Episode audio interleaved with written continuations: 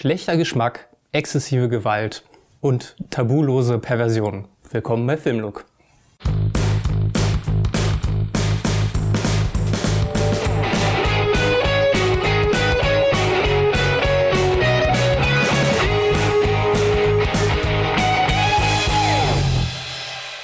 Ja, Lars, unser heutiges Thema bei Filmlook ist nicht ganz so mainstreamig wie das letzte Mal, wo wir über Spielberg geredet haben.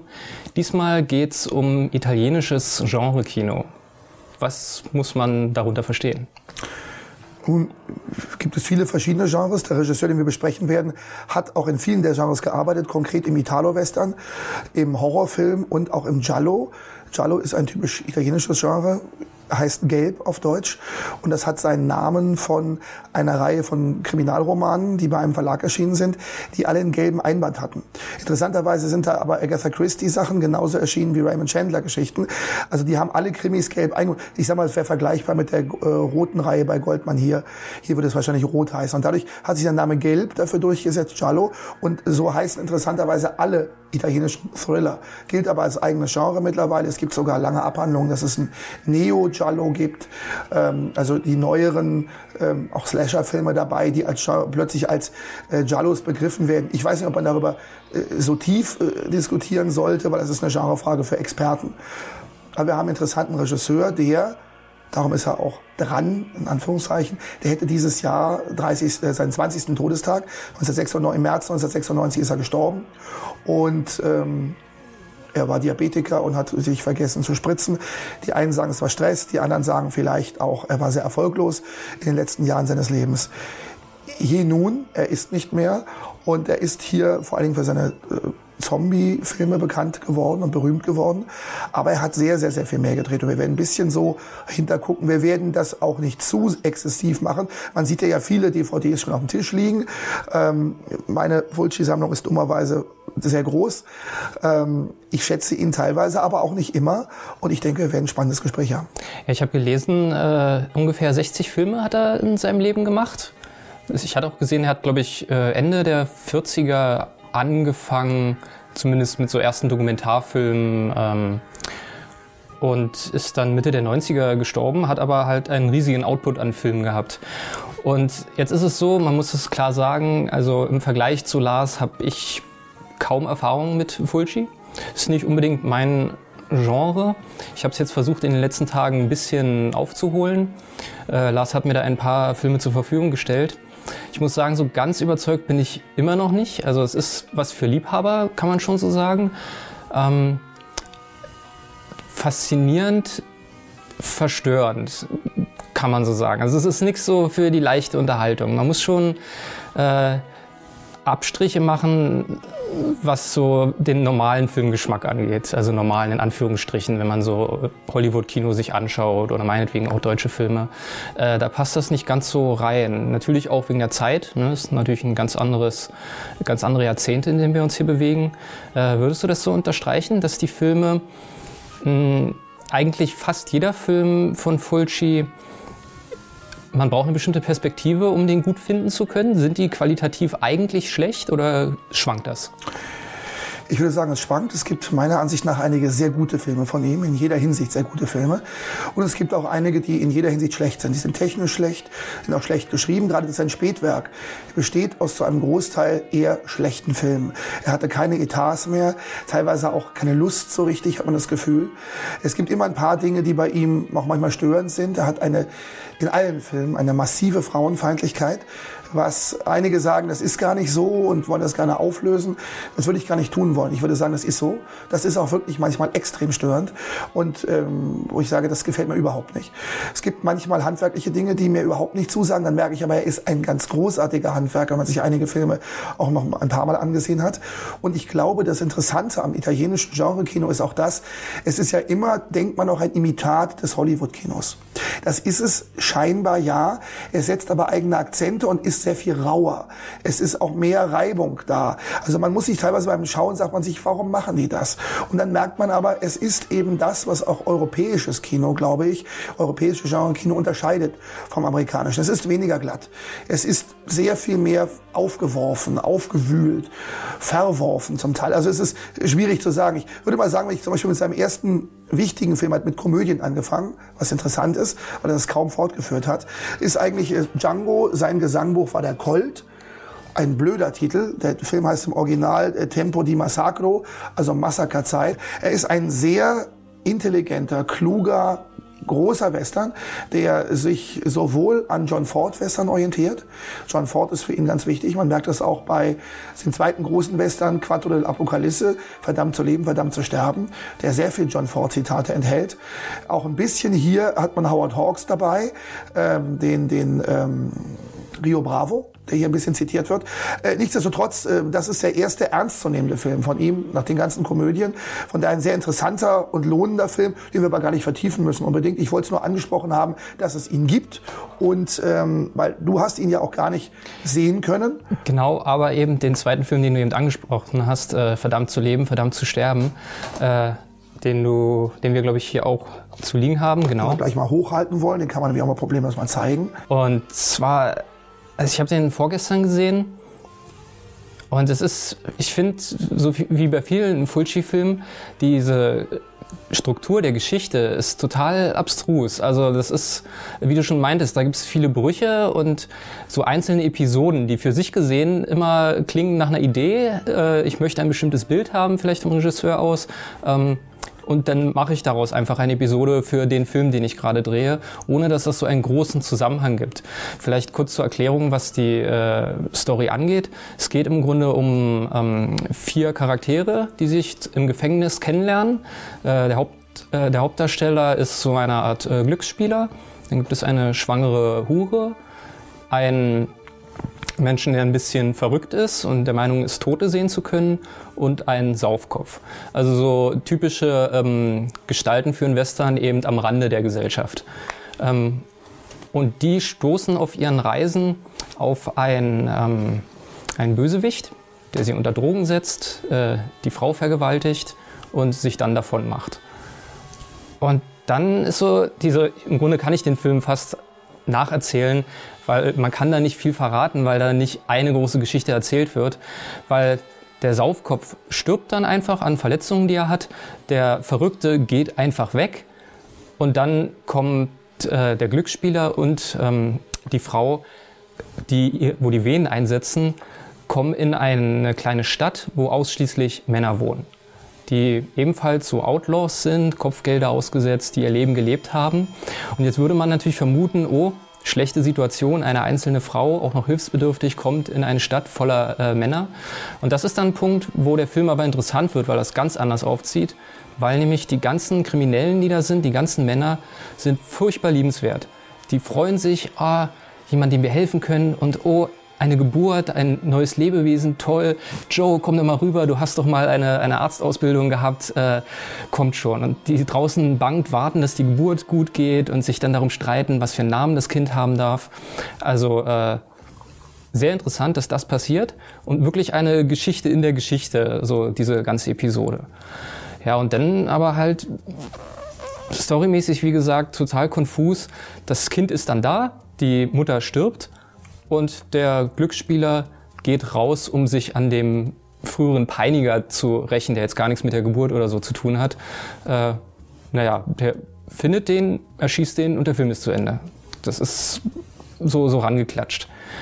Und der Film ist halt, es ist schwer, zu, äh, Fulci zu beschreiben, dass man das versteht, ohne es gesehen zu haben. Weil wie du sagst, man schaut sich den Film an und sagt sich teilweise, ach, das ist sehr schön gemacht, man hat sehr schöne, sehr schöne Kameraperspektiven und äh, manchmal wird sehr schön Atmosphäre aufgebaut. Und dann passieren aber wieder Sachen, die absolut dilettantisch wirken, wo dann ganz alberne Musik eingespielt wird, die nicht zum Rest passt, äh, wo komische ähm, Kamerazooms gemacht werden, die aussehen, als wenn der Regisseur zu faul gewesen wäre, die Kamera mal zu bewegen. Konnte er vielleicht nicht aus Budgetgründen, Äh, Kamerafahrten sind ja auch aufwendig. Ähm, nein, stimmt in dem Film zum Beispiel nicht. Der hatte ein relativ ordentliches Budget, was man auch am Cast ein bisschen sehen kann. Ähm, erstmal vorweg, er beruht auf Kurzgeschichten von einem Autor namens Brad Hart. Äh, das ist ein amerikanischer Autor, der so fast Jack London-Zeit über Glücksspieler äh, geschrieben hat. Äh, die The Outcast of Poker Flat ist, glaube ich, der Originaltitel der Erzählsammlung. Und die sind auch in Deutsch erschienen, interessanterweise. Dadurch dieser etwas episodische Charakter, um das zu erklären. Das andere ist, das ist für mich gerade ein gutes Beispiel. Hier ist John Ford unglaublich viel drin. Bekanntestes Beispiel vielleicht Stagecoach, Höllenfahrt nach Santa Fe, fast die gleiche Personage, in einer, äh, zusammen in einer Kutsche. Es gibt auch die schwangere Frau. Interessanterweise es zwei Frauen, eine schwangere Frau und eine Hure. Hier sind die eine Frau. Die schwangere Frau ist eine Hure. Die wird übrigens auch als schwangere Frau vergewaltigt, was die Vergewaltigung sehr viel schlimmer macht, als es überhaupt denkbar ist, weil du siehst, die ist schwanger und sie ist hochschwanger. Und dieser Mann, dieser Böse sozusagen, dieser Überbösewicht, muss man eigentlich schon sagen, der vergewaltigt sie. Das ist, macht das Ganze noch viel schrecklicher. Und alle anderen müssen zusehen. Die sind gefesselt, unter Drogen gesetzt und müssen dem auch noch zusehen. Das ist wirklich, ähm, das ist richtig an der Grenze gehen. Das hat den, äh, ist eine der ganz großen Grenzszenen. Also dieser Film Stagecoach wird quasi fast eins zu eins nachgespielt. Ähm, die Gangster, die du benannt hast in dem Ort, das sind keine Gangster, das sind äh, Bergbauer. Also das heißt, die sind, die arbeiten in einem Bergwerk, äh, sieben Zwerge, äh, ein bisschen. Das sind auch nicht viel mehr als sieben. Und es ist wie Schneewittchen und die sieben Zwerge. Schneewittchen kommt, kriegt aber ein Kind. Also ähm, er, er nimmt sehr viele Zitate da auf, die er in dem Film umsetzt. Ähm, äh, in all dem Blut, äh, das in dem Film fließt. Es ist ähm, passend zu dem Film. Er geht an Grenzen dran. Eine Szene, die du fast vergessen hast. Es gibt einmal, wo sie unglaublichen Hunger haben. Und der verrückt gewordene, der übrigens immer mit den Toten spricht, der auch in dem Ort, an dem sie ankommen, wo niemand ist, sagt, hier sind immer ganz viele Leute, mit denen ich reden kann und du merkst, jetzt ist er verrückt geworden, der bietet ihnen Fleisch an. Und sie essen dann das Fleisch und denken, hat irgendein Tier gefunden und finden dann einen Ermordeten, den Sheriff, wenn ich das weiß, dem in der Größe äh, aus dem Bein heraus diese Fleischstreifen rausgeschnitten sind. Sie haben also in dem Moment Menschenfleisch gegessen, wussten es aber nicht. Es geht also an Tabus ran in jeder Hinsicht und die auch überschreitet. Und dadurch empfinde ich diesen Film als einen der ganz starken von ihm. Ähm, ich stimme dir in vielen zu, aber da, äh, es gibt diesen Militantismus nicht. Es gibt interessante Kameradinge, gerade die Musik, die ist absolut falsch für den Film. Es ist easy listening Musik, das war das Ziel.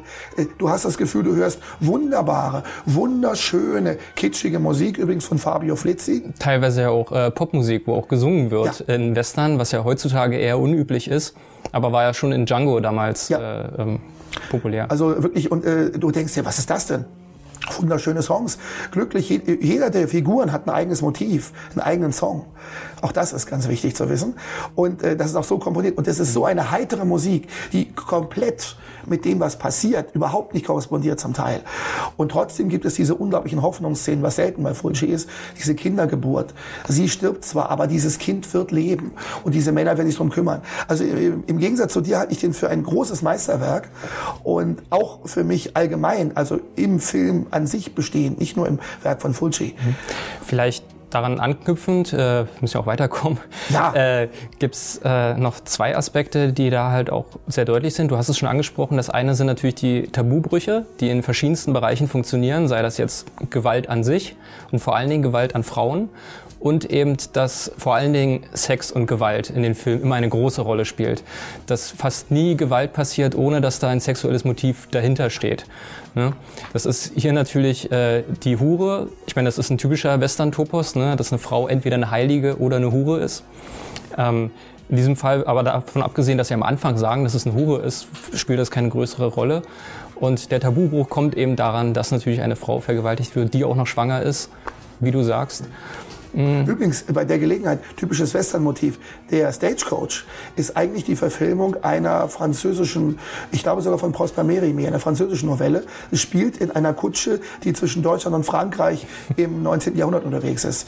Ähm, die gleiche Geschichte. Also das Verrückte ist, ähm, das scheinbar klare Western-Motiv ist tief in der europäischen Literatur verwurzelt, was ich obendrein noch einen faszinierenden Aspekt finde bei der Gelegenheit. Wurde in Western dann wahrscheinlich einfach häufiger aufgegriffen. Du hast aber völlig recht, es ist ein häufiges Western-Top Topos, weil Frauen dort oft nur in der Rolle auftauchen können. Es bietet sich ja auch an, dass äh, deswegen gab es ja gerade Italo-Western, das ganze Genre, äh, was dann durch Tabubrüche und sehr viel Gewalt geäußert ja. war. Äh, es bietet sich ja an, das im Western zu machen, weil eben es darum geht, okay, Neuland, weg von der Zivilisation äh, und hier müssen Gesetze neu ausgehandelt werden, im Notfall eben mit dem Colt. Und dass da natürlich Gewalt passiert und wie man damit umgeht, ob man sich da selber wehrt oder auf den Staat vertraut, äh, das bietet sich einfach an. Und daher denke ich mal, macht das Sinn, dass gerade Western ist übrigens ein Spätwestern aus, aus den 70er Jahren. Und, aber du hast Gewalt als Thema angesprochen und du hast ja einen Film noch ansehen können, ähm, Don't Torture a Duckling. Er ist dieses Jahr auf zum ersten Mal erschienen auf Deutsch. Er hat den blöden deutschen Titel bekommen, Quäle nie ein Kind zum Scherz wo du dich echt fragst, äh, wer da den Titel gemacht hat. Ähm, Inhaltlich sehr beschreibend eigentlich, ja. Äh, aber natürlich nicht so metaphorisch wie im Original. Im Original ist es metaphorischer. Und auch hier haben wir natürlich äh, klare Gewaltstrukturen. Es geht darum, es werden Kinder ermordet in einem kleinen Ort. Und die Verdächtige ist unter anderem eine Zigeunerin, die großartige Florinda Bolkan, tolle Schauspielerin. Ähm, diese ist unschuldig, wie wir irgendwann erfahren, aber sie wird von der Dorfbevölkerung sehr blutig und sehr brutal gelüncht. Ähm, ja. Es geht in dem Film sehr viel um, um Vorurteile, weil ähm, ja, es gibt diese Mordserie an Kindern und dann werden ja Reihe rum verschiedene äh, Verdächtige äh, schnell gefunden. Als erstes im Film, der vorgestellt wird als der mögliche Täter, ist ja sozusagen der Dorftrottel der eben, wo alle gleich vermuten, oh, der hat bestimmt Dreck am Stecken. Also es gibt auch Gründe, warum der Verdacht auf ihn fällt. Ähm, ist so das erste Vorurteil. Ja, bei dem macht Sinn, den müssen wir jetzt äh, am besten sofort lynchen. Und äh, dann als nächstes eben, okay, die Frau, die eben im Dorf als Hexe gilt und so, die ebenfalls Motive hat und natürlich äh, nicht sehr kommunikativ ist mit der restlichen Bevölkerung, die dann aber eben auch angegriffen wird von der Dorfbevölkerung ohne Gericht oder sonst was und äh, zutiefst misshandelt wird. Und der dritte im Bunde, der dann am Ende der tatsächliche Täter ist. Ich weiß nicht, wollen wir das sagen? Ich finde, man kann ruhig in dem Fall das sagen, weil es ist einfach ein Thema, was sich durch wichtig, das ganze Giallo-Genre immer durchzieht, dass der Täter eben ein Priester ist. Was natürlich für Italien erzkatholisch äh, ein ganz wichtiges Thema ist, dass diese großen Heilandsfiguren, die eigentlich bisher so als unantastbar gelten, eben gezeigt werden als äh, ja, schlimme Menschen, wo oder die schlimm sein können und gerade aus religiösen Motiven heraus. Weil sein Motiv ist dann nachher das, das wird auch erst später im Film dann ein bisschen deutlicher, dass er die Kinder deswegen umbringt, weil er eben Angst hat, dass sie sich versündigen. Man sieht halt verschiedene Szenen, wo die Kinder so ihre ersten sexuellen Erfahrungen haben, nackte Frauen sehen wollen und so. Und wenn der Priester das eben mitkriegt, dann äh, müssen die Kinder dran glauben, sozusagen aus Barmherzigkeit. Und da sind wir aber auch wieder bei einem Thema, äh, was die Sexualität in den Filmen angeht. Auf der einen Seite wird das so kritisch betrachtet, von wegen hier männliche äh, Sexualität, so Männer sind geifernd, schauen nackte Frauenkörper an und werden dann auch brutal und sowas und machen sich die äh, weiblichen Leiber sozusagen zu eigen. Auf der anderen Seite tut der Film aber auch genau das, was er gleichzeitig kritisiert, nämlich die Filme sind natürlich deswegen auch populär, äh, weil sie eben viel nackte Haut zeigen. Und der Zuschauer, der gleichzeitig zum Voyeur gemacht wird, der eben genau das, was da zwar metaphorisch kritisiert wird, äh, das bedient. Das ist ein äh, Grundproblem von, von den Filmen natürlich immer wieder, weil ähm, er zeigt natürlich das immer explizit, diese, die Nacktheit auch und auch die, äh, gerade eine Darstellerin, also äh, Barbara Boucher, äh, schöner französischer Name, sie heißt übrigens eigentlich Bärbel Gutscher und ist eine Österreicherin. Äh, die Gutscher Bärbel, also quasi läuft fast nur nackt durch den Film. Und auch bei einem kleinen Jungen gegenüber, dem sie ganz klare sexuelle Avancen macht an einer genau. Szene. Das ist ja genau sie, die da auf dem Cover zu sehen ist. Die auf dem Cover hier zu sehen ist, auf diesem hier. Äh, das ist einfach so, man sich sagt, äh, oh, was passiert da gerade? Aber das ist genau das, ähm, Frauenbild von ihm, das hier aber ein bisschen sich aufhebt, weil man hat mit ihr und Florinda Bolkan, also der Hexe, zwei sehr starke Frauen, die auch wirklich, gerade sie hier ist eine, die auch mit aufklärt den Fall, sehr massiv. Und was vielleicht wichtig ist zu wissen, der Priester wird als sehr sympathisch gezeigt. Der kommt ja überhaupt nicht in Sinn. Bis zum Ende ist er unglaublich sympathisch. Auch dieses Stadt-Land-Gefüge, die äh, erschlagen, getötete Zigeunerin geht geht diese Autobahnbrücke, da ist eine riesengroße Autobrücke, Ja. die von allem abgehoben ist, kriecht hoch und stirbt und krepiert am Straßenrand. Und niemand von den Massen vorbeifahrenden Autos beachtet sie auch nur. Genau.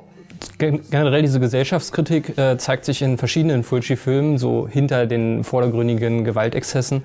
Ähm, weil in dem Film die äh, junge Dame, die sozusagen die weibliche Hauptrolle hat, die dann mit dem Journalisten zusammen versucht, das aufzuklären, die zeichnet sich ja auch dadurch aus, dass sie gar nicht aus der Gegend kommt. Sie kommt aus der großen Stadt, hat da Drogenvergangenheit, wie auch immer, kommt jetzt in die Stadt und die Bevölkerung tuschelt halt schon und fragt sich, äh, was will die hier, dieses reiche Püppchen, was da mit Drogen hantiert und so. Und dann, nachher ist sie es eben, die versucht aufklärerisch äh, das zu lösen und nicht wie die Dorfbevölkerung sofort äh, mit den Mistgabeln und den Fackeln den nächstbesten aufknüpfen will, der vielleicht der Täter ist. Und man auch in ihrem Haus übrigens. Ihr Haus ist anders als alle anderen. Das sind alles alte Häuser und ihr ist ein total anders aufgebauter Neubau mit ganz merkwürdigen Konstruktionen. Es gibt so ein Meeresbrisensgerät, das ist also ein Gerät, das immer schwankt und dadurch entsteht so eine Wellenbewegung. Man hat immer das Gefühl, da ist Meer, wo kein Meer ist. Ähm, Und das ganze Haus ist schon so aus und abgehoben. Ihr Fahrzeug ist so ein Strandbuggy. Ähm, Buggy ist übrigens dann, darf man nicht vergessen, in der Zeit auch leichtes Zitat. Äh, sie hießen damals die Mörder mit den Strandbuggies, die Manson Family fuhr äh, Strandbuggies. Äh, darf man nicht vergessen. Okay. Es ist, weil es in der Zeit bezogen hat, den Zeitbezug dazu da. Also es hat auch da wieder, wie ich finde, einen sehr großen Referenzraum. Vielleicht noch zwei Sachen, bevor wir dann weitergehen, weil ich denke mal, viele der Aspekte, die wir jetzt benennen, finden sich natürlich in den späteren Filmen auch zuhauf. Ähm, Das eine sind noch wir haben ja eben das mit den Priestern schon erwähnt, diese institutionelle Kritik, die da drin ist. Also einmal allgemein Religion, Priesterschaft, aber auch die Polizei, die in dem Film eher als unfähig dargestellt wird, wo der eine keine Lust hat und so, die sich natürlich schon wundern, wen sie verhaften sollen, aber die kriegen ja nichts gebacken. Es sind dann doch wieder die äh, Außenstehenden, die eben äh, nachbohren und rausfinden, was es ist. Und der andere Punkt ist, äh, jetzt können wir ja mal kurz schon mal anfangen, darauf einzugehen, diese Gewaltdarstellungen. Ähm, wo ich ein wenig mein Problem mit habe, weil äh, Fulci gilt ja auch als einer der Großmeister des, des Gore, also der Filme, die sehr explizite Gewaltdarstellung haben. Und die Qualität dieser ähm, Effekte, die schwankt meiner Meinung nach extrem. Es gibt Stellen, die von der Maske her richtig gut gemacht sind. Die Kamera geht häufig bei Fulci eine halbe Minute lang nah auf, auf eine offene Wunde, wo dann das Blut immer so im Herzrhythmus äh, rausblubbert, kann man schon sagen. Was auf der einen Seite vielleicht zunächst albern aussieht, aber dann sagt man sich auch, ist vielleicht auch realistisch. Aber ähm, der Effekt, wo ich dann total raus war bei dem Film, war am Ende, wie es nehme ich mal an, bei vielen Giallo-Filmen ist, der, der Mörder muss schon irgendwie sterben. Äh, er fällt halt äh, die Klippe runter und da wird halt, man sieht noch den echten Schauspieler, wie er so an den Rand der Klippe geht und dann wird so eine grottenhässliche Puppe äh, da reingeschnitten. An der Stelle, wo sie sie noch gar nicht gebraucht hätten, da sieht man schon, dass das Gesicht wie eine ganz komische, hässliche Maske aussieht. Und dann sieht man so Zwischenschnitte, wie ähm, der Leib des Priesters, beziehungsweise vor allen Dingen das Gesicht, immer wieder beim Runterfallen gegen die Steine stößt und der Kopf nach und nach aufplatzt. Und das sieht so bescheuert aus. Also das ist, ich habe Filme von Fulci gesehen, wo diese Effekte besser aussehen, aber das sah wirklich schrecklich aus. Einfach nur albern. Gebe ich dir völlig recht. Das ist, der fällt völlig raus, dieser Effekt. Bringt dich auch ein bisschen raus. Und dadurch finde ich ihn, ich verteidige das in dem Fall tatsächlich mal, es hat für mich fast einen Brechtschen Zeigegestus. Er zeigt uns gerade, da stirbt kein Mensch, das ist eine Puppe, es ist Spiel. Es ist fast wie ins Publikum, Leute, eine schlecht gemachte Puppe fällt ja gerade ein Ding runter. Macht euch keine Sorge, es ist nichts passiert. Ähm, das ist, hat für mich was Brechtisches. Es bricht das alles nochmal. Die scheinbar realistische Handlung wird auf einmal zu einem Puppenspiel an der Stelle. Ich finde das interessant. Ähm, wahrscheinlich war es dem Geldmangel geschuldet und wahrscheinlich rede ich mir das jetzt gerade schön, aber ich finde es ganz gut, wenn man sich versucht, ähm, überlegt, schön zu reden, weil nur so macht dann auch Kino wieder Vergnügen, wenn man sagt, es könnte aber auch diesen Zeigegestus haben, den ich ihm auch durchaus zutraue, weil ähm, Fulci ist sehr belesen, er hat viele Filme gesehen, das merkt man auch immer wieder, ist unheimlich oft Zitatcharakter, teilweise postmodernes Kino. Und ähm, Aber weil wir schon ein paar Aspekte berührt haben, komme ich auf einen Aspekt, der für alle Filme wichtig ist, die disparate Familie. Familie ist immer kaputt bei ihm, Familie hat auch keine Chance. Es gibt nur diese Außenseiterfamilie, wir hatten das in Verdammt zu leben, Verdammt zu sterben. Man findet sich als Gruppe zusammen weil man außen ist. Ganz oft, man findet sich als Gruppe zusammen. Einen, den du auch gesehen hast im Vorfeld, war Voodoo, Schreckensinde der Zombies. Ähm, einer der bekanntesten Filme von ihm, wo wir auch eine Gruppe von Leuten haben, die sich zusammenfinden und versuchen, diese, dieser Plage Herr zu werden. Und ähm, familienmäßig ist das, klappt das nie. Familien werden auch zerstört äh, immer wieder. Ähm, Familien funktionieren nicht. Aber Gruppen, die sich zusammenfinden, Außenseiterfiguren, die sich zusammenfinden, ähm, machen eine starke Gemeinschaft. Das soll auch mit autobiografischen Sachen zusammenhängen. Also Fulci ist wohl mehrfach von Frauen verlassen worden, was ihn sehr mitgenommen hat, was er sehr schlecht vertragen hat. Er hat zwei Töchter, mit denen er sich ganz gut verstanden hat. Einer hat, glaube ich, mal einen schweren Unfall. Aber er hat es nicht leicht gehabt. Dann bei ihm die Krankheit dazu. Er war immer Außenseiter. Er sieht sich als Außenseiter und er sieht sich vielleicht als Teil auch dieser Außenseitergesellschaft und er sagt, Familie kann nicht funktionieren, auch weil die Frau nicht fähig ist, was an seiner Frauenerfahrung hängt, um es autobiografisch aufzuziehen. Aber abgesehen davon, du hast Voodoo gesehen, er ist ein bekannter Film, ich halte nochmal hoch. Ähm, wie fandst du ihn denn? Ähm, man sieht natürlich die starken Anleihen an äh, äh, Romero, der ja mit Night of the Living Dead sozusagen das moderne Zombie-Genre äh, so ein bisschen mit begründet hat. Ähm, wobei der hier natürlich sehr stark dann angeschlossen hat nach dem Erfolg von Dawn of the Dead, also der zweite von Romero, der ja auch hierzulande teilweise oder auch im Ausland als Zombie 2 äh, vermarktet wurde. Vielleicht, wer es nicht weiß von den Zuschauern, Dawn of the Dead hieß in vielen Ländern auch einfach Zombie. Äh, ist sowieso eine Bezeichnung von Filmen, egal ob von italienischen oder generell vom Genre Kino, das ist eine Geschichte für sich. Das ist meistens total sinnlos und man versucht halt an Erfolge anzuknüpfen. Und so wurde der eben vermarktet als, als quasi Nachfolger von dem Hit Dawn of the Dead. Das Problem, das ist, ich fand den auch nicht so. Das ist, es passiert halt nicht, nicht viel. Es ist, also die Geschichte ist im Grunde, äh, ein, eine Frau ähm, sucht ihren Vater, fährt mit einem Journalisten auf eine Insel, wo ihr Vater vermutet wird. Dort gibt es einen Arzt, der sagt, hey, hier gibt es Zombies. Dann greifen die Zombies an und dann fliehen sie wieder. Das ist, ich weiß, man kann viele Filme, wenn man es nur will, äh, so runterbrechen, aber viel mehr passiert da in der Geschichte nicht, nicht hin und her. Und das sind dann halt sehr langgezogene Szenen, wo man sagt, okay, das ist jetzt wieder eine Szene, okay, da muss jetzt mal eine Frau fünf Minuten lang nackt duschen und von einem Zombie beobachtet werden und dann von einem Zombie sehr brutal äh, umgebracht werden.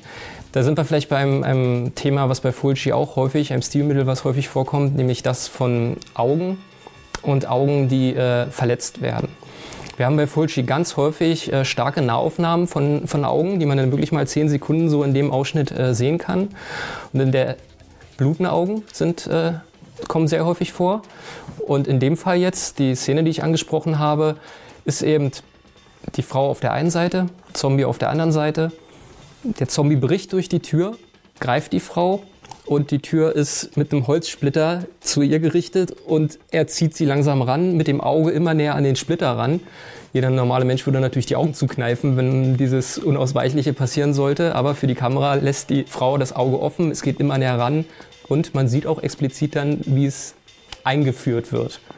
Ich benutze besonders das Wort eingeführt, weil das bei Fulci, da sind wir wieder bei Sex und, und äh, Gewalt das hat immer was sehr Sexuelles, diese ähm, Gewaltsachen, die da passieren. Also es geht fast immer darum, dass ein Messer, ein länglicher Gegenstand, irgendwas äh, in Frauenkörper eingeführt wird. Nicht da, wo es normalerweise hingehört, sondern woanders eben. Aber eben die Augen in die Brust, in den Bauch. Und das wird dann eben genüsslich von der Kamera auch gezeigt, wie dann diese Mordwaffe da rein, raus, rein, raus geht. Aber natürlich in einem ganz anderen Kontext als in einem harmlosen sexuellen. Und das ist, ein, was ich schon sagte, das kann man ihm vorwerfen. Es ist ein wirklich frauenfeindliches Bild. Das ist bei ihm da. Das glaube ich auch, auch wenn einmal andere Leute sagen, das ist gar nicht so, es ist so.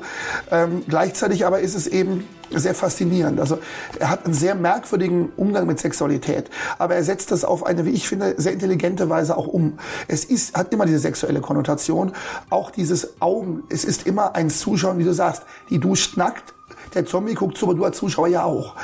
da gucken mehrere zu. Und wenn dann das Auge verloren, hast du auch immer das Gefühl, auch dein Auge mit. Äh, wenn das auf das Auge zugeht und du guckst dahin, es ist, als ob das in dein Auge reingeht. Und das ist eigentlich ein großes Ziel. Er thematisiert immer wieder das Sehen, immer wieder die Perspektive. Und in so einem Fall dann in dieser Brutalität auch diese Perspektive. Und natürlich ähm, darf man nicht vergessen, es ist Film. Diese Frauenfeindlichkeit, die passiert, passiert auch immer von Männern. Das heißt also, die Männer, die auftauchen, sind eben auch so. Er zeigt auch eine Situation.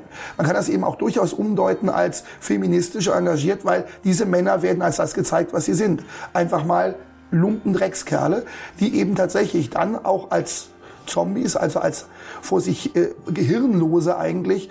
Äh, ich krieg die Frau irgendwie immer, egal wo, Alter. Im Grunde genommen ist das sehr, sehr, äh, auch durchaus, kann man von einer anderen Perspektive sehen. Würde ich nicht einnehmen wollen, weil die glaube ich ihm so nicht. Aber sie bietet sich auch an als eine Sehmöglichkeit. Sehr verwurzelt übrigens auch noch, und da sind wir fast schon am Ende, denke ich, ein Film, du gesehen hast, das Haus an der Friedhofsmauer. Ich möchte nur sagen, eine Figur dort hat einen so sprechenden Namen, dass das über alle Figuren was aussagt. Es gibt einen Dr. Freudstein. Mehr kann man nicht verlangen. Freud ist drin, Frankenstein ist drin, beides ist drin. Und diese Freud-Komponente, die psychologische Komponente ist ganz wichtig. Man versteht vieles bei Fulci nur. Ich habe also den Verdammt zu leben, verdammt zu sterben eben auch nochmal sozusagen freudianisch gelesen. Es ist so viel Freud drin.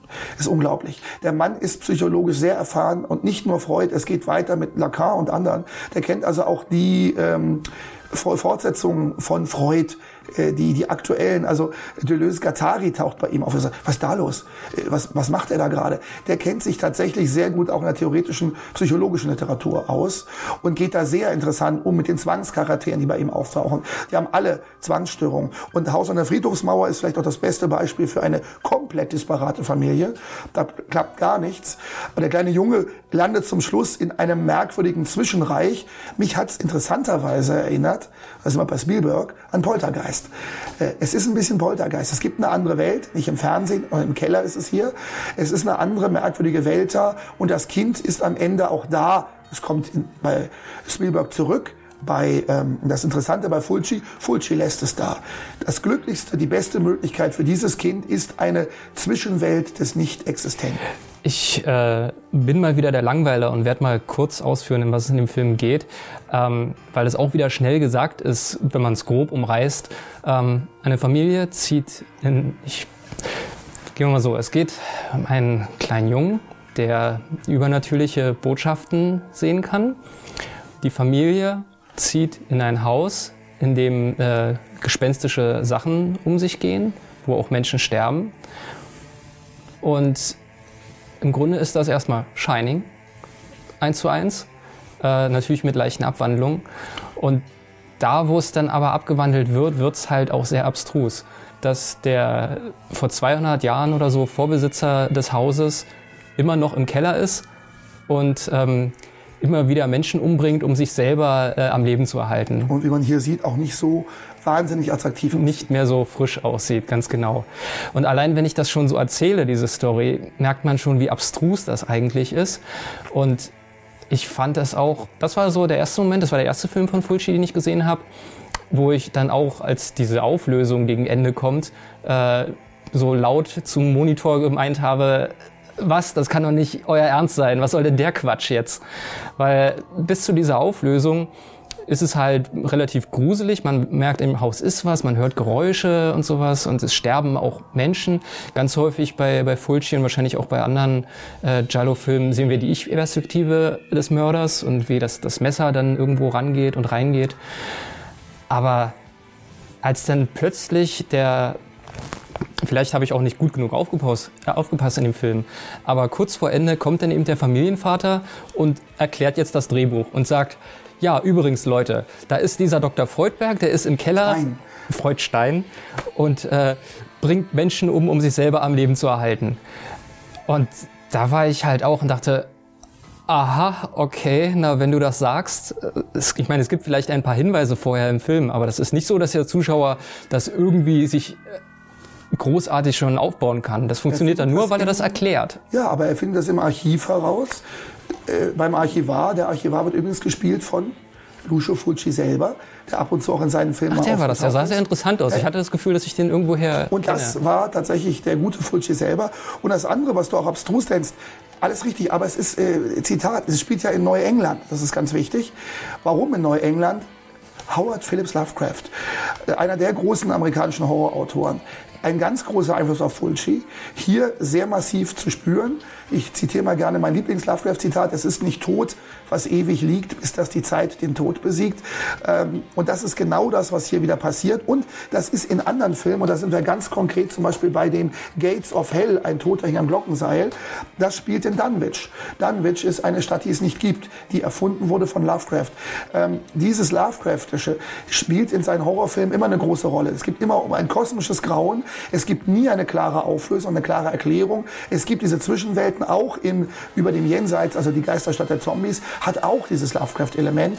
Weil äh, bei Lovecraft geht es immer darum, es gibt eine höhere Macht, die großen Alten, wie er sie nennt, die hinter allem Möglichen stecken. Es wird nie aufgelöst und erklärt. Und dieses Nicht-Auflösen und Erklären, beziehungsweise, wie du sagst, auf einmal aus dem Schubfach holen, so ist das aber, eine Rationalerklärung uns noch schnell erklären, ist durchaus Lovecraft-mäßig. Und dadurch merkt man, dass er diesen Lovecraft immer wieder als wichtige Inspiration angenommen hat. Und ich glaube, der ist auch dann schuld an dem scheinbar merkwürdigen. Übrigens gehst du da Hand in Hand mit der deutschen Filmkritik, die genau sowas darüber schrieb.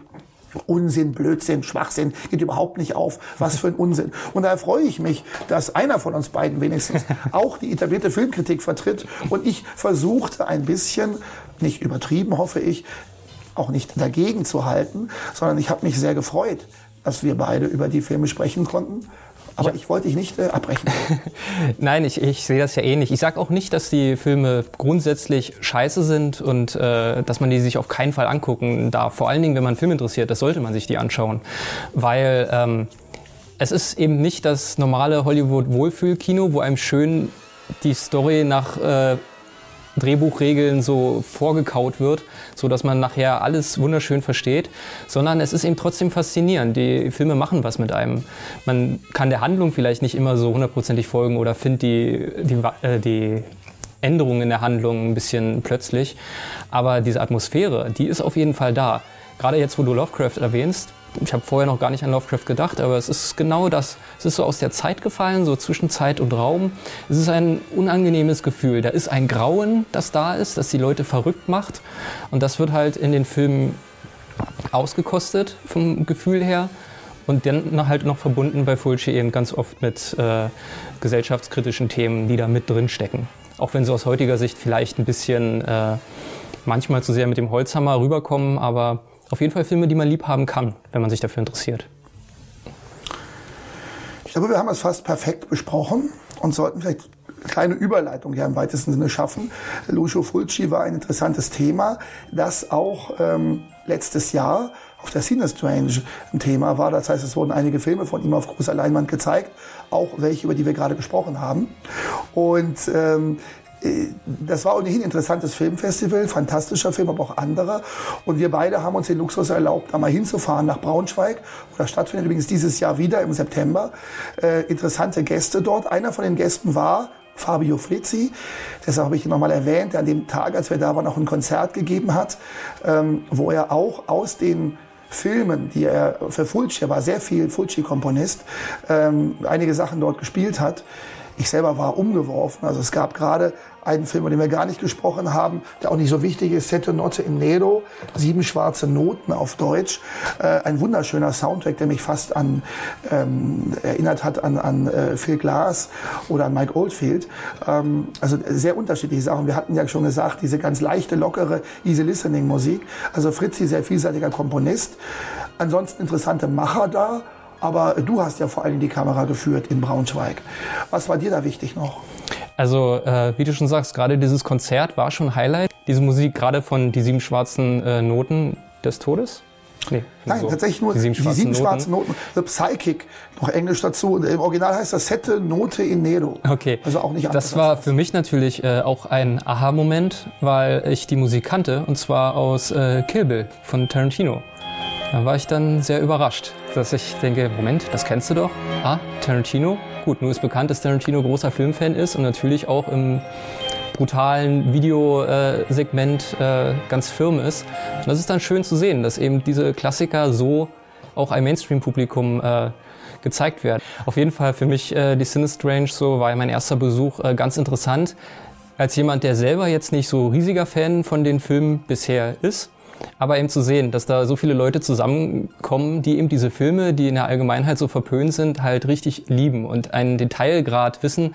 Ich meine, ich habe die Kamera gehalten, du hast dich mit den Leuten unterhalten und ich konnte nicht wirklich folgen. Ihr habt da mit, mit den Namen um euch geschmissen und mit den Querverweisen und Zitaten. Das war schon beeindruckend. Das kommt von jemandem, der sich schon als einigermaßen äh, Filmfan äh, bezeichnen würde. Da waren aber auch wirklich Freaks da, im guten Sinne. Unter anderem die Jungs von Deep Red Radio, die machen sehr schönen Podcast. Wir hatten Kitty Willenbruch, die als Burlesque-Tänzerin, aber ein großer Filmfan auch ist. Ihr Lebensgefährte Alex Wank hat ein äh, Label, ein Plattenlabel, mit dem wir auch kurz gesprochen haben, wo viele der Filme sind. Wir haben mit Markus Stiegelegger, Dr. Markus Stiegelegger gesprochen, der jetzt gerade auch ein Fulci-Buch mit rausgibt, das dieses Jahr erscheinen wird. Und wir haben aber auch mit den Sinistrange-Machern gesprochen. Mal gucken, was wir davon alles unterbringen können. Aber es war schön und ich habe mich gefreut, dass du dabei warst. Genau, dann wollen wir die Leute gar nicht länger auf die Folter spannen. Hier kommt unser Besuch von der Sinistrange.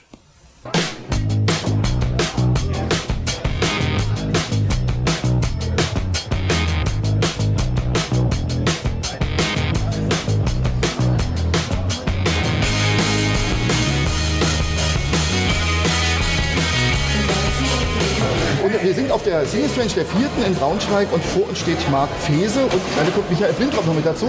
Die Jetzt schon wieder was, hier, was, was ich hier nicht. Nein, nein, die, jetzt mit ihm schon will. Die beiden. so. In Sharky und Hockey. Genau. Das vierte Mal. Die ersten beiden Male waren in Dresden, jetzt das zweite Mal in Braunschweig. Erstmal die, natürlich die Frage, man ist in Dresden und geht dann nach Braunschweig. Warum seid ihr dann nach Braunschweig erstmal gegangen? Dresden ähm, als schöne Stadt ist schön, hat aber ein kulturelles Überangebot. Und wir haben einfach gemerkt, dass da ähm, natürlich die Resonanz auch für Genre einfach für uns nicht gegeben war. Wir aber auch als Braunschweiger haben natürlich die Möglichkeit in Braunschweig auch einfach viel schneller bestimmte Sachen umsetzen zu können. Hier ist wahrscheinlich auch ein Defizit von Genrefilmen und hier eine Missionarsarbeit zu leisten, war für uns vielleicht auch einfacher und sind einfach aus diesen Gründen wieder umgezogen nach Braunschweig zurück.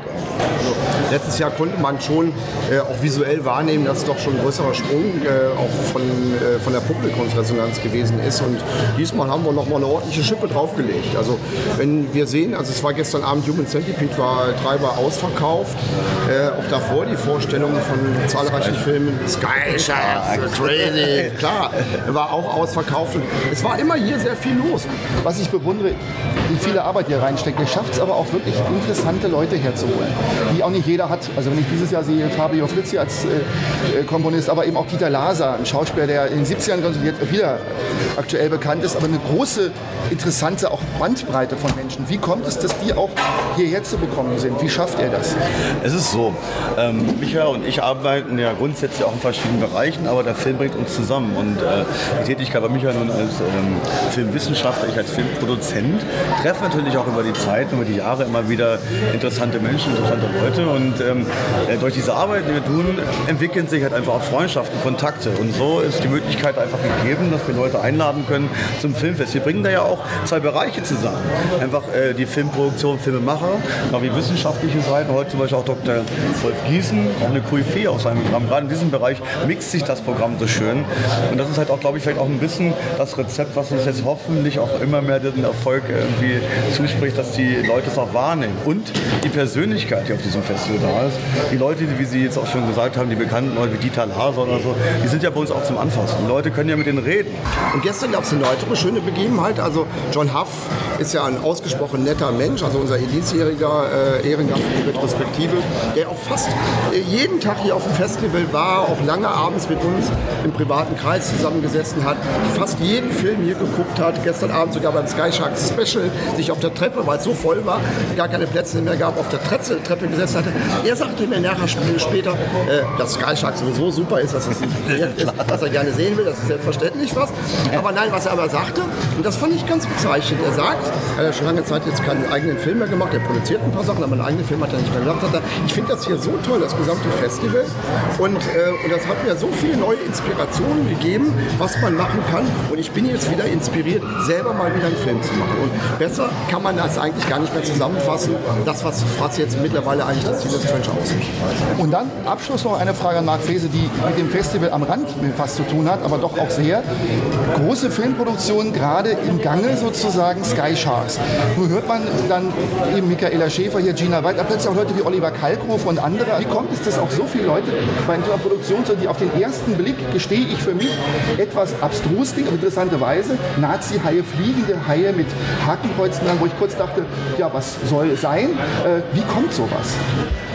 Ja, es ist einfach ein Konzept, was den Leuten Spaß macht, was die Leute natürlich, äh, es ist ein wörtlich ein Volkskonzept, es hat auch eine gewisse Originalität und ähm, dadurch, dass der, der Plot und das alles, was dahinter steckt, halt einfach auch frisch ist, äh, finden Leute das interessant und wollen schon mitmachen. Also witzigerweise, Brigitte Niesen hatte uns angeschrieben, haben sie nicht für uns mitspielen können, also an Rand zum Beispiel.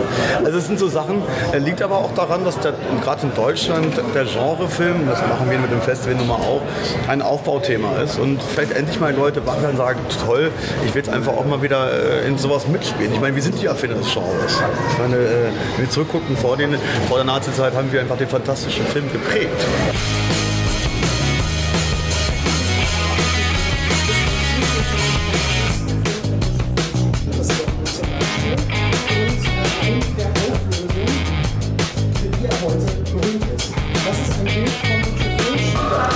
Markus Stiegelegger, seines Zeichens Filmwissenschaftler und im Moment gefühlt jeder zweite Audiokommentar auf einer deutschen DVD ist von ihm eingesprochen. Äh, wie ist das eigentlich? Wie kommt es, also das ist anfängt immer mit Audiokommentaren klar, aber wie kommt es, der Filmwissenschaftler doch so viele Audiokommentare macht? Sind die so gut? Ich meine, ich habe viele gehört, sie sind gut. Ähm, setzt sich das immer fort? So? Naja, also man muss ja auch bedenken, dass es hängt von der Nachfrage ab der Labels. Die deutschen Labels haben oft das Problem, dass es äh, zu Filmen keine Bonusmaterialien gibt. Und der Audiokommentar ist ein realistisches Bonusmaterial, das man produzieren kann, was nicht allzu teuer ist, was aber auch einen gewissen Mehrwert für ein Publikum bringt. Und dann gibt es eine Nachfrage seitens des Publikums, das tatsächlich sehr positiv auf diese Audiokommentare reagiert. Das heißt, das kommt günstig zusammen und ich habe wirklich sehr viele Anfragen, die ich auch nicht alle erfüllen kann und will natürlich. Also ich suche mir natürlich schon die Projekte aus. Aber was soll ich machen? Also es gibt einfach Regisseure, die mich extrem interessieren und da lehne ich auch keinen ab. Also wenn mir jetzt jemand, Mario Bava, ähm, Argento, Fulci und all diese Italiener, da kenne ich mich mittlerweile sehr gut aus. Ja? Und das mache ich dann auch recht äh, schnell. Ne? Also es ist für einen Filmwissenschaftler eine extrem befriedigende und sehr schöne Aufgabe, sich so direkt mit Filmen zu beschäftigen. Ja? Also quasi beim Audiokommentar argumentiere ich ja direkt an den Bildern. Und das ist was, was ich wirklich sehr gerne mache, was mich sehr erfüllt. Und dann ist es so, äh, Film, der Filmwissenschaftler als solcher äh, war ja jahrelang doch sehr in seinem Turm gefangen, wo er besprach bestimmte Filme, es war auch in den Studiengängen so, es gab das Kino, das war Kanon und alles andere fällt raus. Äh, Bei Ihnen ist es ja so, ich weiß, die letzte Buchveröffentlichung war Kurosawa, wenn ich mich richtig entsinne, also auch eigentlich hoher Kanon, aber genauso gut war ja ein Band über Argento, auch im letzten Jahr erschienen, frisch. Ähm, Sie, Sie sind sozusagen zwischen all die. Bevorzugen Sie, sagen Sie, ich bin eher der Freund des Kanons oder sage nein, es gibt auch einen Kanon unterhalb des Kanons, beziehungsweise es gibt einen allgemeinen filmwissenschaftlichen Diskurs, der diesen, diese anderen Filme massiv auch mehr einbeziehen muss. Weil ich, ich sage nicht, der eine ist wichtiger als der andere oder besser als der andere. Das ist nicht wirklich produktiv. Für mich hat auch äh, Argento nicht weniger Wert als Kurosawa, ja? sondern es ist immer die Frage, welche, ähm, genau, welches Interesse man damit verbindet. Ja? Und ähm, davon lasse ich mich leiten. Das ist eigentlich der Grund, warum äh, das auch so eine Vielschichtigkeit ergibt. Die finde ich wichtig und die äh, wird auch von meinen Studierenden gedankt, weil ich ihnen Zusammenhänge auftun kann. Ja? Weil die kennen natürlich, was weiß ich, äh, Tarantino und so weiter und dann wollen die natürlich erfahren, was wird da zitiert, warum wird das zitiert, wie sieht das im Original aus und darüber kann man sehr viele alte filmhistorische Phänomene auch erschließen. Und nun ist ja hier das Festival sehr eng verbunden mit der Produktion Sky Sharks. Ja. Wie geht es dem Filmwissenschaftler Stiegelegger? Nimmt er sich den Produzenten Mark Feser und sagt, lass den Quatsch, kritisch oder äh, nee, so gefällt mir diese Symbolik eingesetzt sehr gut, weil es ja doch eine metatextliche wieder ist? Ich, ich kann das total nachvollziehen. Ich ähm, sehe, dass das ein Publikum hat, dass das auch ähm, in unserer Zeit Sinn macht, sich auf eine komödiantische Weise und auf so eine übersteigerte und überzeichnete Weise damit auseinanderzusetzen. Äh, es ist auch besser, wenn überhaupt die Dinge thematisiert werden, als dass sie irgendwie verdrängt und vergessen werden. Das ist völlig klar. Aber ich würde äh, einen Film wie Son of Soul, der jetzt auf Festivals kursiert, also ein Holocaust-Film, der äh, extrem ernsthaft und anstrengend ist, äh, immer vorziehen. Das liegt aber an meinen persönlichen Interessen. Die würde ich nicht verallgemeinern. Ich würde jetzt nie sagen, es muss anders sein oder sonst wie. Ähm, mit Marc als Produzent verstehe ich mich natürlich super und ähm, wir haben auch darüber schon geredet und er weiß genau, das, wie ich das sehe. Vor uns steht Alex Wank. Alex Wank ist Wiener, ich hoffe auch gebürtiger Wiener, auf jeden Fall Österreicher, hat nicht nur dort ein Café Voodoo, wie ich weiß, sondern hat auch vor allen Dingen ein unglaublich interessantes Plattenlabel und zwar Cineploid. Was ist Cineploid und was produzierst du dort? Cineploid ist eine Plattform für ähm, Soundtrack-mäßige Musik, ausschließlich, aber auch richtige existierende Soundtracks. Ähm, und ich habe da wirklich einen sehr breit gefächerten künstlerische Resonanz bekommen von Solokünstlern wie auch Bands. Die Platten, selbst die Platten selber sind noch bildnerisch, bildnerisch künstlerisch gestaltet. Was ja bei so einem Thema ganz wichtig ist, weil es ja visualisieren soll. Die Musik soll ja was transportieren und da braucht man aber auch äh, Images dazu, finde ich. Ne? Also sei es jetzt Videoclips oder sei es jetzt im Artwork. Ich durfte mich auch schon ein paar deiner Platten auf jeden Fall an Freunde weitergeben und die auch weiter Begeisterung überall.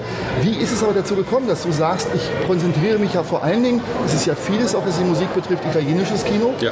Wie ist diese Affinität entstanden? Ich bin seit äh, klein auf äh, begeisterter Kinogeher. Sprich, da ich schon ein bisschen älter bin, 70er, Ende 70 habe ich begonnen ins Kino zu gehen und mich zu begeistern. Teilweise oder vor allem am Anfang, ohne zu wissen, wer das überhaupt ist, was das ist, woher das kommt. Oft wurden wir auch getäuscht, wie man weiß. Ne? Der Italiener wurde zum Ami und der Deutsche zum ich weiß nicht was. Ähm, ja, und dann im Laufe der Jahrzehnte nimmt man dann plötzlich doch Namen wahr und denkt sich, das habe ich schon mal gelesen und den habe ich auch schon mal gelesen und aha, der schon wieder. Und durch das Interesse zu vielen Filmgenres, speziell Italien, ging dann eine Welt auf an italienischen, vorherigen italienischen Komponisten, die einfach einen unfassbaren Output haben, dass du eigentlich sammeln, sammeln, sammeln kannst und es kommt nicht zum Ende. So kommt mir das zumindest vor, weil sie halt alle hunderte Soundtracks gemacht haben und das sind halt dann 20, 30, 40 übliche Verdächtige, sage ich immer, und dann sind es halt viele tausende Soundtracks. Und eine Frage natürlich habe ich noch, äh, beim ersten Sinister so vor vier Jahren war der Claudio Simonetti da. Ja. Ich sah nur, der war sehr begeistert von deinen Platten und er sah richtig glücklich aus, dass es sowas gibt, dass sowas gemacht wird. Dieses Jahr ist es Fabio Flizzi, der ja auch wo du ja auch ein bisschen Huldigungen veröffentlicht hast. Hast du mit ihm schon ein bisschen sprechen können? Auch schon was ausgetauscht? Wie ist er so? Uh, good evening, everybody, and thank you to be here.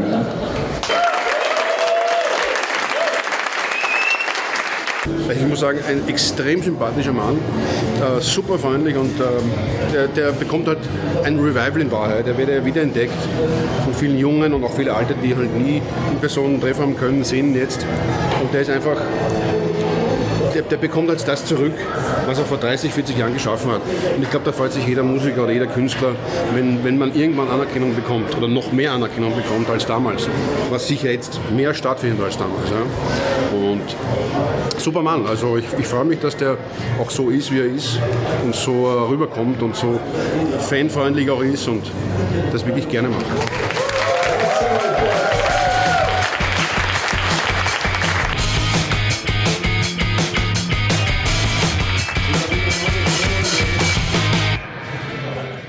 Okay, das war unser Besuch von der Sinistrange. Ich hoffe, es hat euch gefallen, auch allgemein die, Aus, äh, die Ausgabe von Filmlook. Äh, war natürlich diesmal etwas äh, spezielleres Thema. Den Fulci-Fans hat es hoffentlich gefallen. Ich hoffe, ich habe nicht zu viel Blödsinn geredet als jemand, der da von außen kommt. Äh, vielleicht hat ja der ein oder andere äh, in Anführungsstrichen normale Zuschauer äh, Blut geleckt und sagt sich, Mensch, da schaue ich mir mal ein paar Filme an. So Toter Hing am Glockenseil und so sind, glaube ich, mit die bekanntesten. Ähm, ja, und wir freuen uns, wenn ihr auch das nächste Mal bei Filmlog wieder reinschaut. Liked uns auf Facebook. Da posten wir auch zwischendurch mal äh, interessante Sachen, was Filme angeht. Ja, und dann macht's gut.